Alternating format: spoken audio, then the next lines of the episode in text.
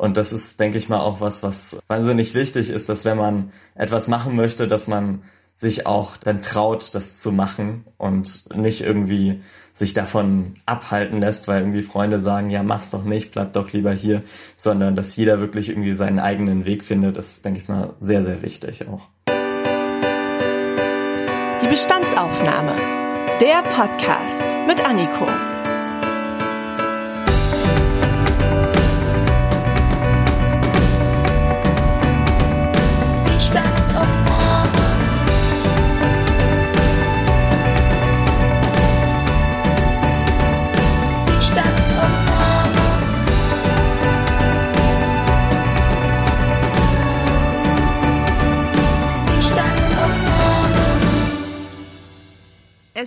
Wieder soweit. Zwei Wochen sind um und ihr bekommt eine neue Bestandsaufnahme. Und in üblicher Manier nehmen wir ein Thema auseinander und ihr seid am Ende hoffentlich schlauer als vorher.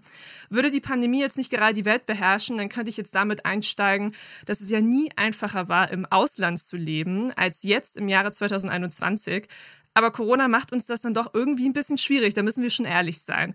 Nichtsdestotrotz oder gerade auch, weil wir ja hoffentlich schnell wieder in eine Realität mit Reisen zurückkommen, mit Gap Year, mit Work and Travel, mit Erasmus, Studium und Auslandspraktikum. Gerade deswegen spreche ich heute mit meinem Gast über das Leben im Ausland.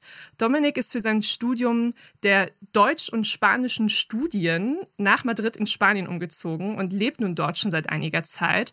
Ein Studium im Ausland, das ist ja ein Traum, den sehr viele Menschen da draußen haben.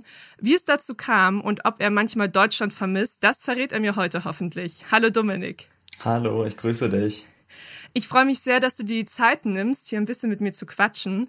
Und weil es so gut passt, steige ich gleich mal am Anfang mit einer Frage von einer Followerin ein. Die konnte die Frage nämlich über Instagram stellen. Da habe ich nämlich einen ganz tollen Instagram-Bestandsaufnahmen-Account. Und die erste Frage war, warum Spanien? Drei Fragezeichen. Das ist eine gute Frage. Also ich muss tatsächlich dazu sagen, ich bin in meiner Familie auch der Einzige, der Spanisch spricht. Also es ist jetzt gar nicht so, dass das irgendwie in der Familie oder so liegt. Das hat sich dann im Laufe der Zeit irgendwie so ein bisschen entwickelt. Also ich muss sagen, das habe ich vielleicht auch so ein bisschen auch meinen Spanischlehrerinnen zu verdanken, dass ich so nach und nach irgendwie die Sprache lieben gelernt habe und auch ähm, die Kultur und auch durch ähm, private Reisen, also wir waren häufig auf den Kanarischen Inseln, hat das Land mich irgendwie gepackt und das war schon immer irgendwie was, wo ich sagen gesagt habe, da könnte ich mir vorstellen, mal vielleicht einen Freiwilligendienst zu machen oder vielleicht auch dort zu studieren. Also das hat sich dann alles so im Laufe der Zeit entwickelt. Ja. Gibt es denn etwas, wo du sagen würdest, dass sich die Spanier und die Deutschen unterscheiden, irgendwie in der Mentalität oder vielleicht im Alltag, wo dir auch so Dinge auffallen, wo du sagst, boah, also in Deutschland würde das jetzt nicht so laufen? Also was man natürlich auf jeden Fall merkt, ist der Unterschied ähm, in Bezug auf die Essenszeiten. Also die Spanier haben ganz andere Zeiten als wir in Deutschland. Zum Beispiel das Abendessen ist hier abends um 22 Uhr oder teilweise im Sommer sogar auch um 23 Uhr. Das ist natürlich was, wo wir uns, wenn wir aus Deutschland kommen, erstmal dran gewöhnen müssen. Also ich äh, muss sagen, ich habe auch in Deutschland nie so früh Abend gegessen, aber so gegen 20 Uhr oder so, 19, 20 Uhr war dann schon so meine Zeit. Und dann kommt man hier nach Spanien und wenn man dann abends essen gehen möchte, dann ähm, ja, dann steht man da um 19 Uhr noch vor verschlossenen Türen, weil praktisch erst um 20 oder um 21 Uhr es dort so richtig losgeht. Das ist natürlich was, ähm, da unterscheiden sich ähm, die Spanier von den Deutschen schon. Und das, das merkt man auch, aber man findet dann irgendwann auch diesen Rhythmus. Also zum Beispiel auch das Mittagessen ist hier nicht um 12, sondern um 15 oder 16 Uhr. Das ist halt einfach ähm, schon ein Unterschied, aber da kann man sich auch ganz gut dran gewöhnen. Gibt es denn auch so Vorurteile, wo du sagst, sie sind total unbegründet? Weil bei Deutschen wird ja zum Beispiel oft gesagt, ja, die sind super pünktlich, die sind immer total aufgeräumt, die halten sich an alle Regeln und das trifft ja auch nicht auf alle Deutschen zu. Gibt es sowas auch bei Spaniern? Ja, das Thema Pünktlichkeit ist tatsächlich so eine Sache. Ähm, da kommt es natürlich immer drauf an. Also so generell im Studium und so weiter ist das ähm, und auch im Berufsleben oder so, von dem, was ich halt jetzt mitbekommen habe, ist das schon was, dass die Spanier da schon pünktlich sind. Also da ist das letztendlich nichts anderes als ein Vorurteil. Aber so im Privaten muss ich sagen, habe ich das schon ab und zu mal erlebt, dass dann äh, Leute auch zu spät kommen und auch, ja, keine Ahnung, vielleicht mal bis zu 45 Minuten zu spät kommen. Das ist tatsächlich nichts Ungewöhnliches. Also da muss man sagen, da trifft das Vorurteil vielleicht schon auf dem einen oder anderen Bereich dann schon zu. Aber so im Allgemeinen, wenn es wirklich drauf ankommt oder so, dann ist es tatsächlich ein, ein, Vorurteil, genauso wie wenn man sagt, die Deutschen sind immer überpünktlich, was natürlich auch nicht, ja, nicht immer der Fall ist. Aber wenn du dich jetzt mit Freunden verabredest, macht ihr dann eine Uhrzeit aus oder ist das irgendwie so unausgesprochen, dass man sowieso sich dann erst 45 Minuten später trifft? Wie ist das? Es kommt immer drauf an. Also was zum Beispiel, was man sehr merkt, ist, dass hier die Pläne viel spontaner sind. Also wenn man in Deutschland sich mit Freunden trifft, dann ist es immer so, dass man gefühlt schon eine Woche im Voraus oder zwei Wochen im Voraus plant, wann man sich äh, mit ihnen verabredet. Hier in Spanien ist das eher so, okay, ich habe heute Nachmittag Zeit, ähm, hast du nicht auch Zeit, hast du Lust, irgendwas zu machen? Also es ist halt viel spontaner und wenn man sich dann verabredet, dann ist das immer so ungefähr. Also man sagt dann nicht irgendwie Punkt um sechs oder so, sondern so gegen sechs und dann weiß man schon, okay, das kann dann auch so gegen 18.30 Uhr oder so sein. Da ist das dann nicht so, nicht so genau. Und das nimmt einem auch keiner übel, wenn man da dann ein bisschen später kommt oder so. Das ist völlig normal hier. Das wäre in Deutschland total anders. Also, wenn ich mir das jetzt so vorstelle, äh, das ist bei mir tatsächlich wirklich so, dass ich schon so ein, zwei Wochen vorher mit den Freundinnen dann darüber spreche, okay, wir gehen ins Kino oder jetzt in Zeiten von Corona, wir gehen dann spazieren und wir gehen da und da spazieren und in dem und den Zeitraum. Da bin ich dann wahrscheinlich doch wieder ein bisschen ähm, typisch deutsch. Ich muss sagen, das fällt mir auch ein bisschen schwer. Also, wenn es das heißt so gegen sechs, dann ist es so, dann ist dann halt tatsächlich noch so dieses Deutsche in mir, wo ich dann sage, ich kann einfach nicht zu spät kommen. Ich bin dann tatsächlich immer fünf Minuten vor sechs dann schon da, auch wenn ich ganz genau weiß, dass vielleicht die anderen erst um 18.30 Uhr oder so dann kommen.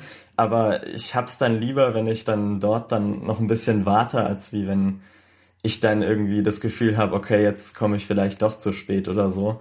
Also ich, ich schaff das einfach noch nicht. Also das ist einfach so, das ist einfach so drin und das kann man auch irgendwie nicht von heute auf morgen so abstellen. Das, das funktioniert nicht. Jetzt ist natürlich für die Podcast-Folge besonders interessant, wie bist du denn überhaupt nach Spanien gekommen? Also du hast einen Freiwilligendienst vorher schon gemacht, jetzt studierst du. Magst du so ein bisschen mal erzählen, wie das alles so zustande gekommen ist? Genau, also ich habe praktisch schon vor dem Abi äh, mir Gedanken gemacht, was ich danach machen möchte. Mir war auch schon relativ schnell klar, dass ich nach dem Abi erstmal etwas anderes machen möchte vor dem Studium. Und da kam dann halt die Idee, einen Freiwilligendienst zu machen. Da habe ich dann geguckt, was es da für Möglichkeiten gibt und bin dann auf den Europäischen Solidaritätskorps gestoßen. Das ist ähm, im Prinzip ein europäischer Freiwilligendienst, hieß auch früher so. Und äh, da hat man halt die Möglichkeit, sich in sozialen Projekten, aber auch in ja, ganz verschiedene Richtungen, sich innerhalb Europas in einem Land zu, zu engagieren und dort einen Freiwilligendienst äh, zu machen. Das funktioniert folgendermaßen. Also es gibt eine Plattform im Internet, wo man dann Projekte suchen kann. Dort kann man sich dann auf die einzelnen Projekte bewerben. Und genau, es funktioniert so, dass man immer eine Sendeorganisation und eine Aufnahmeorganisation hat. Bei der Aufnahmeorganisation macht man dann halt das Projekt im Ausland und man sucht sich dann innerhalb in Deutschland dann praktisch noch eine Sendeorganisation. In meinem Fall war das äh, das Bezirksjugendwerk der AWO Hessen Süd. Die haben mich dann praktisch entsendet. Und da ist es dann auch immer so, dass man auf den Aufenthalt dann auch vorbereitet wird. Sprich, es gibt dann halt ein Ausreisetraining in den meisten Fällen und auch im Land selbst gibt es dann zum Beispiel ein On-Arrival-Training, wo man dann halt auch nochmal speziell auf die Aufgaben im Projekt dann vorbereitet wird. Und was für ein Projekt hast du gemacht? Ich hatte, wenn ich das mal so sagen darf, das wahrscheinlich beste Projekt, was es im Europäischen Solidaritätskorps gibt. Ich hatte ein Projekt mit äh, Studenten mit geistiger Behinderung an der Universidad Autónoma in Madrid und das ist tatsächlich ein Projekt, wo es darum geht, Studenten in den ersten Arbeitsmarkt zu integrieren. Das ist im Prinzip ein Programm, was zusammenläuft mit der Universidad Autónoma und einer NGO, die sich praktisch ja auf Menschen mit geistiger Behinderung spezialisiert hat. Und das ist ein, ein Studiengang, der geht zwei Jahre und hat das Ziel, praktisch die Jugendlichen in ein Unternehmen zu integrieren. Und zwar nicht in einer Behindertenwerkstatt, wie das in Deutschland häufig der Fall ist, sondern tatsächlich in, in ein Unternehmen und darauf werden sie halt innerhalb dieses Studiums darauf vorbereitet. Das ist ein sehr inklusives Projekt, weil sie praktisch in mit anderen Studenten zusammen an der Uni studieren und dann auch halt teilweise Klassen gemeinsam haben. Also ich kann mich an eine Klasse erinnern, erinnern das ist ähm, heißt Habilidades Emocionales. Da ähm, spricht man zum Beispiel über seine Gefühle, seine Gedanken und das auch mit ähm, Lehramtsstudenten zusammen und mit Freiwilligen und also praktisch eine ganz bunte Mischung. Und da ist es wirklich so, dass, ähm, dass jeder das sagen kann und jeder so akzeptiert wird, äh, wie er ist. Also da macht es überhaupt keinen Unterschied ob man jetzt eine Behinderung hat oder nicht. Hm. Und was waren konkret deine Aufgaben dann in dem Projekt? Also im Projekt selbst habe ich zum Beispiel den Englischunterricht geleitet oder auch äh, die Lehrer beim Unterricht unterstützt. Also ich habe dann praktisch den Unterricht mit vorbereitet und auch in den Klassen dann individuell dann einzelne Studentinnen dann nochmal speziell gefördert. Wir hatten auch ein Praktikum, also im zweiten Jahr müssen alle, die dieses Promentor-Projekt, so heißt das, absolvieren, ein Praktikum absolvieren. Und in dem Praktikum, bei dem Praktikum habe ich eine Studentin mit Down-Syndrom begleitet, die ihr Praktikum an einem Universitätsklinikum absolviert hat. Und da ist dann halt die Aufgabe, dass man so ein bisschen vermittelt zwischen der Studentin und den Chefs, die sie dort hat und wenn irgendwie was unklar ist, dass man ihr das dann vielleicht nochmal genauer erklärt und dann einfach guckt, dass das einfach so ein bisschen passt, so ein bisschen ein Vermittler zwischen den beiden Seiten. Das heißt, du warst halt auch so in der Übersetzerrolle. Das heißt, du hast auch nonstop Spanisch gesprochen. Hast du denn, du hattest vorher ja nur Spanischunterricht in der Schule, oder? Hat das dafür ausgereicht? Gab es da irgendwie ja auch vielleicht Probleme am Anfang, wo du gemerkt hast, uff, äh, jetzt muss ich mir noch ein paar Vokabeln raufschaffen? Ich muss sagen, das hat eigentlich ganz gut geklappt. Also natürlich so dieses spezifische Vokabular, das musste man sich dann noch drauf schaffen, aber so im Großen und Ganzen, ich hatte auch Spanisch Leistungskurs, war ich da ziemlich gut vorbereitet. Also ich hätte auch gedacht, dass es da vielleicht mehr Schwierigkeiten geben könnte, aber es ging eigentlich ganz gut. Aber ich muss auch sagen, die Spanier sind da auch sehr sehr offen, was das angeht. Und auch wenn sie merken, dass ähm, du vielleicht noch nicht so gut Spanisch sprichst oder so, dann ähm, werden sie dir auch immer helfen. Also es ist nie so, dass man da irgendwie, okay, du sprichst kein Spanisch, ähm, du gehörst hier nicht dazu. Also wirklich diese Offenheit der Menschen, das hat mich auch tatsächlich überrascht. Also du wirst praktisch mit offenen Armen empfangen von, von allen. Und das war dann wahrscheinlich auch mit ein Grund, dass du gesagt hast, hey, Spanien ist so cool, jetzt studiere ich auch hier. Genau, also ich habe mich tatsächlich von Anfang an ziemlich wohl gefühlt hier und habe dann auch schon mit dem Gedanken gespielt, okay, wie wär's denn hier zu studieren? Und dann bin ich halt auf den Studiengang gestoßen, den ich jetzt studiere und habe dann gesagt, das ist es, das möchte ich machen. Gibt es denn irgendein Ziel, worauf du hinarbeitest? Oder machst du jetzt erstmal den Bachelor, dann vielleicht einen Master und dann guckst du mal, was sich berufsmäßig ergibt? Also berufsmäßig möchte ich am liebsten in den Journalismus gehen. Ja, letztendlich mache ich jetzt erstmal meinen Bachelorstudiengang. Das Besondere ist halt an dem Studiengang, dass ich nicht nur den Bachelor in Deutschland mache, sondern gleichzeitig auch den Titulo de Grado hier in Spanien. Das bedeutet, dass ich im Anschluss dann einen Master entweder in Deutschland oder auch in Spanien machen kann. Dadurch hat man halt noch viel mehr Möglichkeiten danach dann. Hm. Das war auch die Frage von einem Follower, der ganz konkret wissen wollte, wie ist denn das so? Wie bewirbt man sich denn an spanischen Unis? Gibt es da überhaupt Studiengebühren? Wir haben jetzt im Vorgespräch schon festgestellt, man kann das gar nicht so leicht vergleichen, weil es gibt in dem Sinne nicht nur diese Semestergebühren, die wir in Deutschland zahlen, sondern noch mehr. Ist das richtig? Genau, also in Spanien gibt es auch ganz klassische Studiengebühren. Die sind dann halt immer unterschiedlich, je nachdem, ob man an einer öffentlichen Uni oder an einer privaten Uni studiert. Das ähm, ist auch immer unterschiedlich je nach Studiengang und je nach Region, aber es gibt schon Studiengebühren. Also es ist nicht so wie in Deutschland, wo man halt nur den Semesterbeitrag dann zahlt und das ist schon halt einiges mehr. In meinem Fall ist es jetzt so, Ich äh, studiere deutsch-spanische Studien. Das ist praktisch ein internationaler Studiengang, in dem ich praktisch zwei Jahre in Spanien studiere und danach zwei Jahre in Deutschland studiere. Und dadurch, dass ich praktisch in Deutschland hauptsächlich eingeschrieben bin, zahle ich halt dort auch nur den Semesterbeitrag von Deutschland. Aber die Spanier zum Beispiel, die auch dasselbe studieren, die praktisch hier in Spanien ihre Hauptuni haben, die müssen dann tatsächlich halt auch in Spanien die spanischen Studiengebühren noch mitbezahlen. Jetzt sind wir schon bei diesem schönen Vergleich, studieren in Spanien und in Deutschland. In Deutschland heißt es ja aktuell ganz viel Homeoffice, ganz viel online und digital. Wie ist das in Spanien? In Spanien ist es tatsächlich so, dass die meisten Unis auch noch am Wechselunterricht festhalten. Also ich habe fast jeden Tag eine Klasse auch im Präsenzunterricht. Das ist natürlich nochmal was ganz anderes als in Deutschland. Im zweiten Semester jetzt tatsächlich auch mehr als noch im ersten. Also im ersten war auch schon viel mehr online. Aber ähm, die Unis sind geöffnet und es wird versucht, so viel wie möglich unter den gewissen Voraussetzungen dann halt auch im Präsenzunterricht ähm, stattfinden zu lassen. Du kriegst ja jetzt auch mit, wie die Länder in Europa Corona alle unterschiedlich handeln und zwischen Deutschland und Spanien gibt es ja auch einige Unterschiede. Fühlst du dich in Spanien sicher oder sogar sicherer als in Deutschland oder würdest du dir manchmal wünschen, vielleicht doch die gleichen Maßnahmen in Spanien zu haben wie in Deutschland? Also teilweise muss ich sagen, würde ich mir wünschen, wenn man in Spanien ein bisschen vorsichtiger wäre, was die Maßnahmen angeht. Gerade mal in Madrid ist es nochmal ein bisschen anders als in in anderen Städten, auch in anderen Regionen in Spanien, weil in Madrid ist tatsächlich alles geöffnet. Seit Mai letzten Jahres wurden hier die Restaurants und Bars nie geschlossen. Also man hat halt dann teilweise versucht, durch Ausgangsbeschränkungen und durch ähm, Ausgangssperren in einzelnen Stadtgebieten das zu regeln.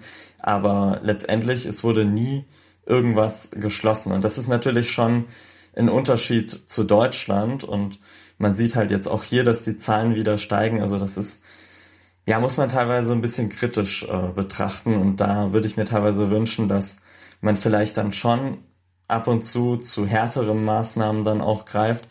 Wobei man halt auch bedenken muss, dass ähm, Spanien ja ein Land ist, was wirtschaftlich generell schon sehr angeschlagen ist so dass man hier halt auch versucht, so lange wie möglich alles offen zu halten, weil man halt auch ganz genau weiß, dass ein, ein erneuter Lockdown die Wirtschaft hier wahrscheinlich noch viel härter treffen würde. Also Spanien hatte ja auch in der ersten Welle einen sehr, sehr starken Lockdown. Es war alles geschlossen. Man durfte sein Haus wirklich gar nicht verlassen.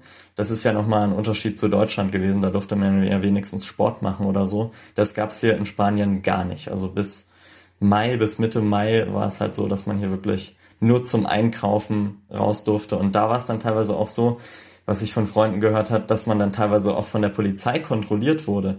Also wenn man auf dem Weg zum Supermarkt war, musste man dann halt auch wirklich oder auf dem Weg nach Hause dann den Kassenzettel vorzeigen, um halt zu belegen, dass man halt auch wirklich einkaufen war und nicht einfach nur eine Runde spazieren geht. Also es wurde schon sehr, sehr strikt gehandhabt. Jetzt stellt sich mir immer generell natürlich die Frage, wenn man ins Ausland geht, wie ist das mit der Familie oder mit den Freunden, die jetzt natürlich daheim bleiben? Vermisst man die? Finden die das überhaupt so gut, dass man ins Ausland geht? Aber jetzt gerade in Zeiten von Corona ist es ja nochmal doppelt schwierig, oder? Wenn man dann alleine im Ausland ist oder klar, du hast deine Freunde in Spanien, aber deine Familie ist ja in Deutschland. Wie ist das für dich und wie war das für die, als du gesagt hast, ich, ich gehe dann jetzt mal?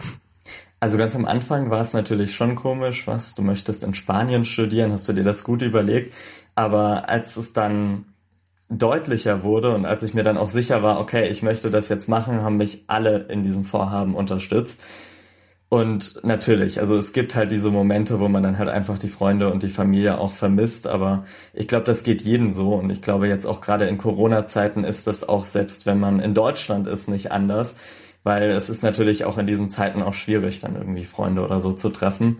Es gibt diese Momente, aber ich bin letztendlich sehr glücklich darüber und sehr froh darüber, dass ich diesen Schritt gegangen bin und mich dazu entschieden habe, hier zu studieren und auch den Freiwilligendienst zu machen, weil ich hatte mir dann auch gedacht, okay, wenn du das jetzt nicht machst, wer weiß, wann du nochmal diese Chance dazu hast. Und das ist, denke ich mal, auch was, was ähm, wahnsinnig wichtig ist, dass wenn man etwas machen möchte, dass man sich auch dann dann traut, das zu machen und nicht irgendwie sich davon abhalten lässt, weil irgendwie Freunde sagen, ja, mach's doch nicht, bleib doch lieber hier, sondern dass jeder wirklich irgendwie seinen eigenen Weg findet, ist, denke ich mal, sehr, sehr wichtig auch. Das klingt für mich jetzt auch nach einer ganzen Menge Mut, die man da ja auch zusammenkratzen muss. Hat Spanien oder das Ausland allgemein was mit dir auch charakterlich gemacht? Bist du mutiger geworden oder extrovertierter? Hast du da irgendwas festgestellt? Also auf der einen Seite bin ich natürlich viel selbstständiger geworden, weil das ist natürlich nochmal was ganz anderes, wenn man zu Hause wohnt oder wenn man ähm, ja alleine wohnt oder halt praktisch in der WG, dann muss man halt auch lernen, viel selbstständiger zu werden und auch was so Sachen angeht, Behördengänge zum Beispiel. Also das ist was, was, denke ich mal, in Deutschland niemand gerne macht.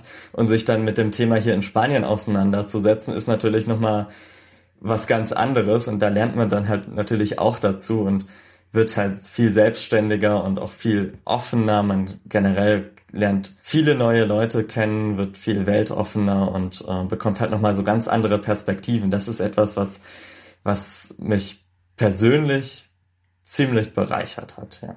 Würdest du denn sagen, dass es Spanien auch für immer sein kann oder wirst du auf jeden Fall zurückkommen, wenn es irgendwie um Berufe geht in Deutschland? Das ist eine gute Frage. Das kann ich jetzt tatsächlich noch gar nicht so richtig sagen. Also ich werde auf jeden Fall für das Studium wieder zurück nach Deutschland kommen. Das ist halt in meinem Studiengang so, dass ich praktisch zwei Jahre hier bin und dann zwei Jahre dort. Was danach kommt, ist ehrlich gesagt noch gar nicht so so klar. Also ich könnte mir schon vorstellen, eine Zeit lang auch in Spanien zu arbeiten. Ob das dann immer so ist, das weiß ich jetzt ehrlich gesagt noch gar nicht. Also das ist alles noch so ein bisschen weit weg. Da möchte ich mich jetzt auch noch nicht so richtig festlegen. Dann jetzt ein krasser Themensprung. Im Januar war Spanien, zumindest in Deutschland, sehr präsent in den Medien. Und da ging es gar nicht um Corona oder irgendwas, sondern es ging um den Wintereinbruch und um die Schneemassen in Spanien. Da würde mich total interessieren, wie hast du das erlebt? Weil man ja auch mit Madrid oder mit Spanien immer Wärme verbindet. Strand, Meer, Sommerurlaub. Urlaub.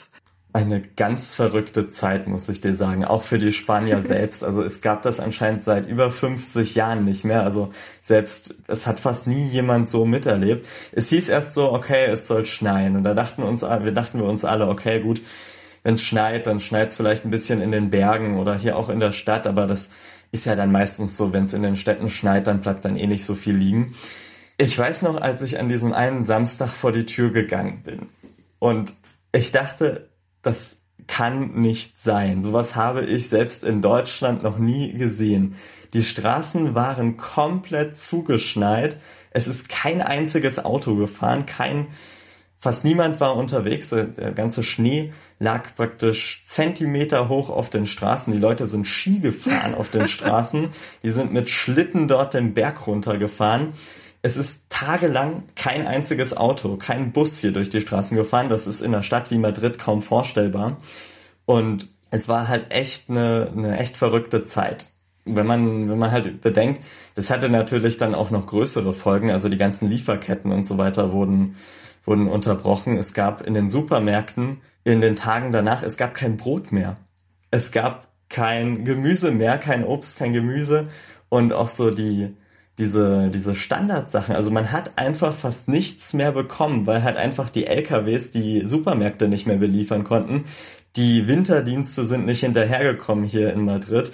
Die Autos auf den Schnellstraßen standen tagelang, teilweise bis zu, bis zu einer Woche oder so, standen die Autos auf den Schnellstraßen, weil einfach es ging nichts mehr vor und nichts zurück. Also dieser Wintereinbruch kam tatsächlich von heute auf morgen und es hat sich niemand, hätte sich niemand so so, so vorstellen können hier. Also es wurde dann auch, sage ich mal, der Unterricht an den Unis und so weiter halt alles ähm, gecancelt. Das waren praktisch wie verlängerte Weihnachtsferien.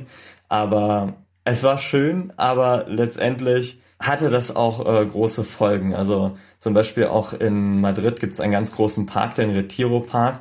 Dort äh, wurden fast alle Bäume zerstört. Also das hat auch äh, Monate gedauert, ähm, bis dann wieder Teile davon, es ist immer noch nicht alles wieder geöffnet, wieder geöffnet werden konnten. Und das war natürlich auch was, was ähm, dann natürlich so die negativen Folgen von diesem Wintereinbruch dann auch waren. Ich finde aber total witzig, was mir gerade aufgefallen ist, als du gesagt hast, die und die Lebensmittel gab es nicht mehr. Du hast als erstes das Brot genannt, was ja irgendwie so mit den Deutschen auch immer verbunden wird. Beziehungsweise als ich für längere Zeit in den Niederlanden war, war ich immer auf der Suche nach dem Brot, wie ich es aus Deutschland kenne. Würdest du sagen, dass das wirklich so ein deutsches Ding ist, dieses gute Vollkornbrot und das gibt es wirklich nirgendwo anders? Isst du gerne Brot?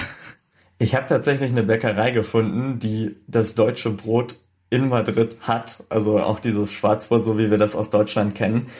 Letztendlich ist das aber schon so ein deutsches Ding. Also wenn man hier Brot kaufen geht, dann ist das meistens Weißbrot. Weißbrot in allen möglichen Sorten. Also da gibt's schon eine große Auswahl, aber so dieses klassische Brot, wie wir das bei uns vom Bäcker kennen, gibt's nur sehr selten. Also da muss man dann schon gucken, wo man das kauft. Ja. Hm.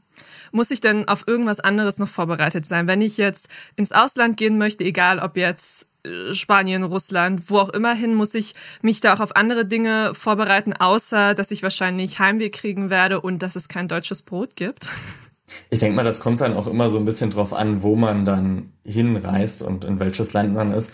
Ich glaube, die beste Voraussetzung ist, dass man offen ist, dass man offen gegenüber der anderen Kultur ist und einfach mal schaut, wie es dort ist. Also vielleicht gar nicht so mit diesen Vorurteilen dahin geht, sondern einfach sich darauf einlässt und dann einfach auch mal Sachen mitmacht oder so und dann gar nicht so ja gar nicht so viel drüber nachdenkt und einfach ähm, einfach mitmacht, einfach sich einfach fließen mitmachen. lässt.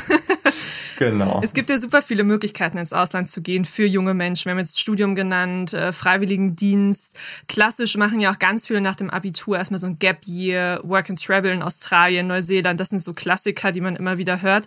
Gibt es denn auch noch andere Möglichkeiten? Es gibt natürlich diese ganzen Freiwilligendienste, also gerade auch ähm, in Europa das Europäische Solidaritätskorps ist ein Programm, was gar nicht so bekannt ist. Also ich muss auch ehrlich sagen, das ist tatsächlich ein bisschen schade, dass, dass man das so nicht kennt, weil es im Prinzip alles auch übernommen wird. Also man bekommt praktisch die Reisekosten erstattet, man bekommt die Verpflegung erstattet, man bekommt eine Unterkunft gestellt. Also man muss sich da eigentlich um gar nichts Gedanken machen. Und ähm, das ist halt eine sehr gute Möglichkeit, wenn man innerhalb von Europa einen Freiwilligendienst machen möchte. Wenn das ein bisschen internationaler sein soll, dann gibt es zum Beispiel den Internationalen Jugendfreiwilligendienst oder auch das Programm Weltwärts. Da äh, findet man dann auch ganz viele Projekte in unterschiedlichen Bereichen. Also da kann, kann sich wirklich jeder das raussuchen, was einen interessiert. Und ich denke, da ist es auch wichtig, dass man immer guckt, was zu einem passt. Also mir war zum Beispiel von Anfang an klar, dass ich mir nicht vorstellen könnte, nur eine Sprachreise zu machen, weil da hätte mir einfach was gefehlt. Also wenn ich jetzt irgendwie nur Sprachunterricht gehabt hätte, dann hätte mir irgendwie gefehlt, dass ich mich irgendwie auch engagieren möchte. Also ich muss immer irgendwie ein bisschen was machen. Sonst wird's dann irgendwann vielleicht auch ein bisschen langweilig. Aber da gibt's wahnsinnig viele Möglichkeiten, aber da sollte halt jeder gucken, was am besten zu einem passt und vielleicht nicht unbedingt schon die erstmögliche Option wählen, sondern dann wirklich sich informieren und dann entscheiden. Würdest du denn sagen, dass jeder wenigstens mal eine Zeit lang im Ausland gewesen sein muss? Muss würde ich jetzt vielleicht nicht sagen, aber es ist auf jeden Fall eine Bereicherung und eine Erfahrung, die jeder mal machen sollte. Also sobald man die Möglichkeit hat, kann ich das jedem wirklich nur empfehlen, die Möglichkeit auch zu nutzen. Gab es denn auch Punkte oder Herausforderungen, denen du dich stellen musstest, wo du kurz davor warst zu sagen, boah, ich gehe zurück, ich kann nicht mehr? Insofern, dass ich gesagt habe, dass ich zurückgehe, sowas gab es eigentlich nicht, aber nee. Gab es nie. Das ist ja auch ein gutes Zeichen, ne? Das ist, war gut, dass du es gemacht hast. Nee, also tatsächlich bin ich ziemlich zufrieden, was das angeht. Also ich meine, klar, es gibt dann schon mal so kleinere Hürden und so weiter, gerade auch was so Behördengänge und so weiter angeht, wo man dann, ja, dann auch viele Sachen nicht so gleich versteht, warum das jetzt so sein muss und nicht anders, aber es letztendlich ist es so, dass ich eigentlich hier gar nicht mehr weg möchte. Also ich überlege mir teilweise schon so, was ist, was passiert in, in, in einem Jahr, wenn ich dann zurück nach Deutschland muss. So richtig möchte ich noch nicht hier wieder weg. Also das ist, ja. Gibt es denn irgendwas, worauf du dich besonders freust, wenn die Pandemie wieder vorbei ist? Also du hast jetzt schon berichtet, so eng wird das in Spanien gar nicht gesehen. Also Restaurants haben auch noch offen und Läden und so. Aber gibt es irgendwas, was gerade fehlt, wo du sagst, boah, wenn Corona vorbei ist, freue ich mich da mega drauf? Dass man wieder richtig verreisen kann. Also auch selbst in Spanien gibt es auch viele Regionen, die ich unbedingt mal besuchen möchte, wo ich aber bis jetzt leider noch nicht dazu gekommen bin. Also dieses Reisen, das Reisen wieder möglich ist, da freue ich mich auf jeden Fall drauf. Das ist was, ich glaube, was wir alle sehr, sehr vermissen. Also in Spanien ist zwar schon einiges möglich im Moment, auch gerade in Madrid, aber Reisen ist, ist noch mal ein bisschen schwieriger. Ja. Warst du denn vor deinen Spanienaufenthalten schon immer ein Mensch, der super gerne verreist ist, auch in andere Teile der Welt? Innerhalb Europas tatsächlich. Also ich bin tatsächlich ein großer Fan von Städtereisen. Ich kann das stundenlang machen, also ich kann da praktisch stundenlang durch eine Stadt laufen, ohne dass ich irgendwie müde werde oder so. Also es ist etwas, was mir wahnsinnig viel Spaß macht, weil man dann so viele, so viele Eindrücke von einer neuen Stadt gewinnen kann. Also es ist einfach, ist einfach großartig und auch hilft mir auch, hat mir vor allem auch in der Abi-Zeit geholfen, einfach mal den Kopf frei zu bekommen. Einfach mal so ein so ein Wochenende irgendwie in der Stadt, so ein Städtetrip übers Wochenende hilft einfach, um den Kopf frei zu bekommen. Wenn man jetzt sagt, hey, ich jette jetzt mal für ein Wochenende nach London oder nach Amsterdam oder so, das ist immer auch so eine Frage von, von Kosten natürlich, aber auch von Nachhaltigkeit. Spielt das dann irgendwie auch eine Rolle bei dir oder kriegst du das immer irgendwie gedeichselt, dass du, also dass dein Geldbeutel sich gut fühlt und dass du dich auch mit der Nachhaltigkeit gut fühlst? Na, da überlegt man dann schon, also gerade wenn man wenn es jetzt auch mit dem Flugzeug oder so ist, dann überlegt man dann schon, mache ich das jetzt wirklich oder fahre ich nicht vielleicht doch mit dem Zug? Gibt es vielleicht nicht doch eine andere Möglichkeit, irgendwo hinzukommen? Innerhalb von Deutschland zum Beispiel kann man ja mit dem Zug oder mit dem Bus oder so kommt man ja auch überall hin. Aber gerade auch bei Flugreisen, da überlegt man sich das jetzt schon. Also auch gerade auch dieses, wie oft fliege ich jetzt zurück nach Deutschland, ist auch so eine Überlegung, die man dann trifft, weil Einmal halt auch wegen den Kosten, aber auf der anderen Seite natürlich auch wegen der Nachhaltigkeit. Da überlegt man dann halt schon zweimal, dass das halt nicht Überhand nimmt. Ja. Wenn wir jetzt schon bei Kosten sind, würdest du sagen, dass das Leben in Spanien günstiger ist, also insgesamt betrachtet, als in Deutschland? Ich glaube insgesamt ein bisschen schon, aber das nimmt sich jetzt nicht so viel, weil praktisch auch die Gehälter und so weiter in Spanien auch generell niedriger sind als in Deutschland. Also das gleicht sich dann schon so ein bisschen wieder aus. Ja. Hm. Aber machst du auch einen klassischen Nebenjob neben der Uni irgendwie? In Corona-Zeiten ist das natürlich ein bisschen schwierig. Also im Moment äh, sieht das ein bisschen schwierig aus und dass ich da auch teilweise auch gar nicht die Zeit dazu finde durch die Uni. Also, aber die Idee ist das schon, dass sobald das wieder möglich ist, dass man da ja sich irgendwie einen Nebenjob oder so sucht. Das ist halt im Moment ein bisschen schwierig. Hm, ja, natürlich, auch in Deutschland, überall, glaube ich, gerade. Ähm, was auch noch eine Frage ist, die auch noch reinkam von FollowerInnen. Was würdest du jemanden raten, der jetzt gerade so ein bisschen zwischen den Stühlen sitzt? Also dieses, ich hätte Bock ins Ausland zu gehen, aber ich traue mich noch nicht so richtig. Was ist da so, was du demjenigen mitgeben kannst, um über die Hemmschwelle rüberzukommen? Also ich kann jedem nur empfehlen, das einfach mal auszuprobieren und sich nicht davon abschrecken zu lassen und gar nicht so drüber nachdenkt, was könnte sein, wenn, also wenn das und das passiert. Einfach mal machen und dann kann man immer noch sagen, okay, es gefällt mir nicht, ich gehe jetzt vielleicht doch zurück. Aber dann weiß man wenigstens, ähm, dann hat man es wenigstens mal ausprobiert. Also ich würde grundsätzlich sagen, man, man kann das einfach mal, einfach mal probieren. Ja. Gibt es noch irgendein anderes Land, wo du mal hin möchtest für längere Zeit, außer Spanien? Tatsächlich nach Italien. Also ich war in Italien nur in Mailand bis jetzt, aber ich würde ganz gern auch mal in andere Städte dort reisen. Also es ist tatsächlich auch so ein Land, wo ich sage, okay, das, ähm, das fasziniert mich auch. Also da möchte ich auch ganz gerne mal, mal eine längere Zeit hinreisen. Und auf jeden Fall nach Südamerika. Also Südamerika ist tatsächlich auch ganz oben auf meiner Liste. Also da würde ich ganz gerne mal so eine Tour machen und am liebsten alle Länder dort besichtigen und besuchen. Also das ist auf jeden Fall was für nach Corona, wenn Reisen wieder möglich sind. Ähm, wenn sich da die Möglichkeit ergibt, ist das auf jeden Fall was, was ich unbedingt machen möchte. Da wird ja auch Spanisch gesprochen teilweise, ne? Größtenteils, ja. ja. Also eigentlich fast nur in Brasilien, wo ähm, genau. kein Spanisch gesprochen wird und das ist halt auch wahnsinnig spannend, wenn man dann so sieht, was es auch so für Unterschiede dann gibt zwischen den einzelnen ähm, Varianten des Spanischs. Also praktisch in Kolumbien ist es ein anderes Spanisch als in Peru und hier innerhalb von Spanien gibt's auch diese ganzen Unterschiede. Also es ist eine Sprache mit ähm, Möglichkeiten, sich gefühlt auf der halben Welt irgendwie zu verständigen. Jetzt haben wir so viel gesprochen über Reisen und ins Ausland fahren und Sprachen lernen. Das macht mich so ein bisschen nostalgisch, weil man jetzt gar nicht so richtig unterwegs sein kann und weil ich auch eine Weile in den Niederlanden gelebt habe und das sehr, sehr doll vermisse. Aber tatsächlich sind wir jetzt auch schon am Ende der Podcast-Folge angekommen. Vielleicht sprechen wir dann irgendwann anders nochmal über das Reisen und das Leben im Ausland. Vielen Dank, dass du dir die Zeit genommen hast. Danke dir. Und wenn du jetzt während der Podcast-Folge festgestellt hast, dass es dich auch ins Ausland zieht, dann klick doch mal in die Show Notes von dieser Folge. Da findest du mehr Informationen zu den Möglichkeiten, die es gibt, ins Ausland zu gehen. In diesen Zeiten erzählt natürlich ganz besonders Safety First. Also bitte nicht packen und sofort in den nächsten Zug springen. Auf den Seiten des Auswärtigen Amtes kannst du nachlesen, welche Länder gerade sicher sind und welche Maßnahmen du vielleicht gerade beachten musst. Also 2021 ist doch auch erstmal ein gutes Jahr, um vielleicht einen Sprachkurs zu belegen, alles vorzubereiten, vielleicht mal als Gasthörerin in die Uni zu gehen und Kurse über Kultur und Politik des Wunschlandes zu belegen. Und die Zeit lässt sich natürlich wahnsinnig gut totschlagen mit Podcast. In zwei Wochen gibt's dann hier eine neue Bestandsaufnahme und ich hoffe doch, dass du wieder mit dabei bist. Bis zum nächsten Mal.